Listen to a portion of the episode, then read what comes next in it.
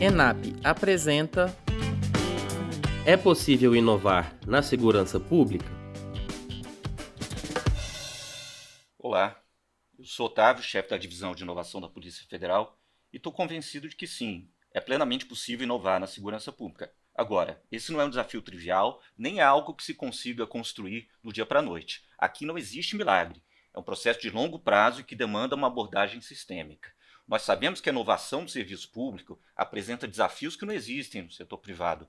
E o mundo da segurança pública, por sua vez, apresenta particularidades que não existem nas outras áreas do setor público. Perceba, os órgãos de segurança pública são moldados para apagar incêndios, inclusive no sentido literal, quando a gente lembra que os bombeiros integram as estruturas da segurança pública. Com isso, eu quero dizer que as estruturas e a cultura organizacional estão centradas em dar respostas rápidas e eficientes para as crises e problemas que fazem o dia a dia das nossas instituições. E isso é algo que se espera de organizações que existem para enfrentar cotidianamente a criminalidade, que tem um foco em eficiência, excelência organizacional, melhoria contínua.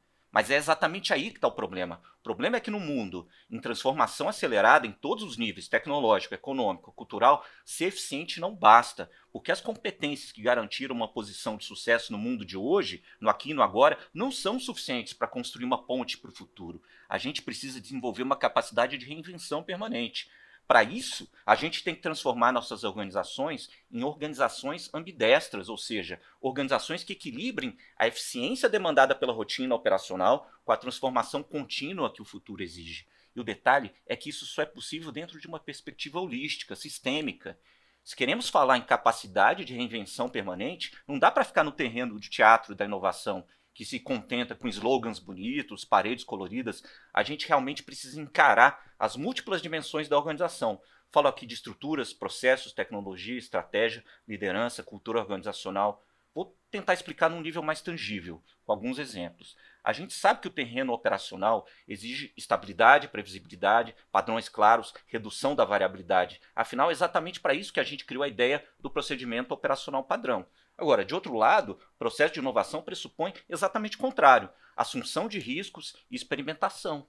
Vamos pensar em termos de cultura organizacional. O teatro de operações é todo centrado na hierarquia e na disciplina. A ideia é valorizar a previsibilidade dos comportamentos no ambiente de alto risco. Em contrapartida, uma cultura de inovação é construída de maneira diametralmente oposta, valorizando pensamento divergente, criatividade, conflito de ideias, Vamos olhar para as nossas arquiteturas organizacionais. A verdade é que as estruturas policiais são altamente verticalizadas, legatárias da tradição militar, centradas numa lógica de comando e controle. De outro lado, a inovação se amolda a estruturas horizontais, que priorizem fluidez, agilidade de processos decisórios, times autônomos, liderança distribuída. Como que a gente consegue construir um equilíbrio entre esses componentes aparentemente inconciliáveis? Não é uma tarefa simples. Isso demanda um aumento do nível da maturidade organizacional, algo que leva tempo. Não é fácil, mas é possível. E no caso da segurança pública brasileira, ainda é uma jornada muito recente. Somente há dois ou três anos que começaram a se estruturar unidades de inovação no âmbito das polícias brasileiras.